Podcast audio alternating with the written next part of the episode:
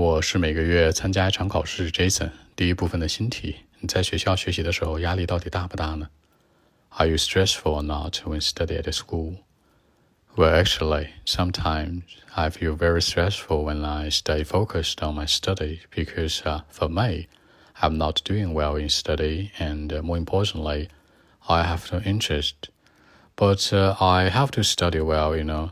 It's very important to me. I mean, to my future, to my future career, to my diploma, you know.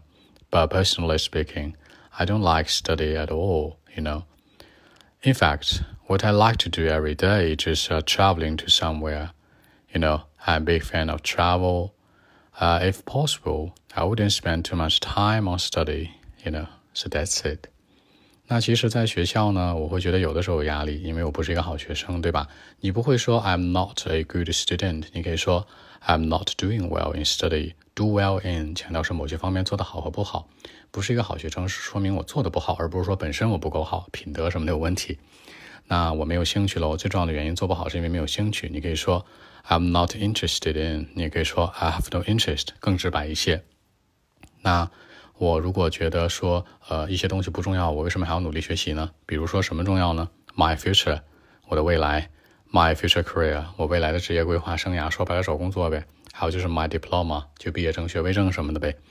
那就我个人而言，我是一个超级喜欢旅行的人。超级喜欢可以说 I like something so much。比如说喜欢旅行，I like travel so much。你也可以说 be big fan of。比如说 I'm big fan of study，我是一个超级爱学习的人，对吧？或者你可以说。I'm a study lover，我是一个好学生，爱学习的一种人，表达也可以。I am something lover lover，I'm big fan of something，I like something so much，都可以。那如果可能的话，什么叫如果可能呢？就这事儿几乎不太可能，是不是？If possible，那这个 if possible 的意思后面一般会接一个虚拟，对吧？If possible，I wouldn't spend too much time on study。如果可以的话，我才不想学习呢，是吧？加上一虚拟，更有说服力。OK，那我们再来一遍。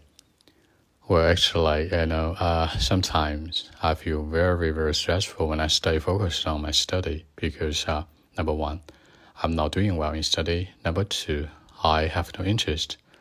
But uh, for me, I have to study well, you know. It's very important to my future career, to me, to my future, to my diploma, to everything, you know, even to my parents. But uh, personally speaking, I don't like it, you know. In fact, what I like to do every day is just uh, traveling to somewhere. And uh, for me, I'm a big fan of travel. So if possible, I wouldn't try to spend too much time on study, you know. That's it. 好，更多的文本问题呢，微信 b 一七六九三九一零七。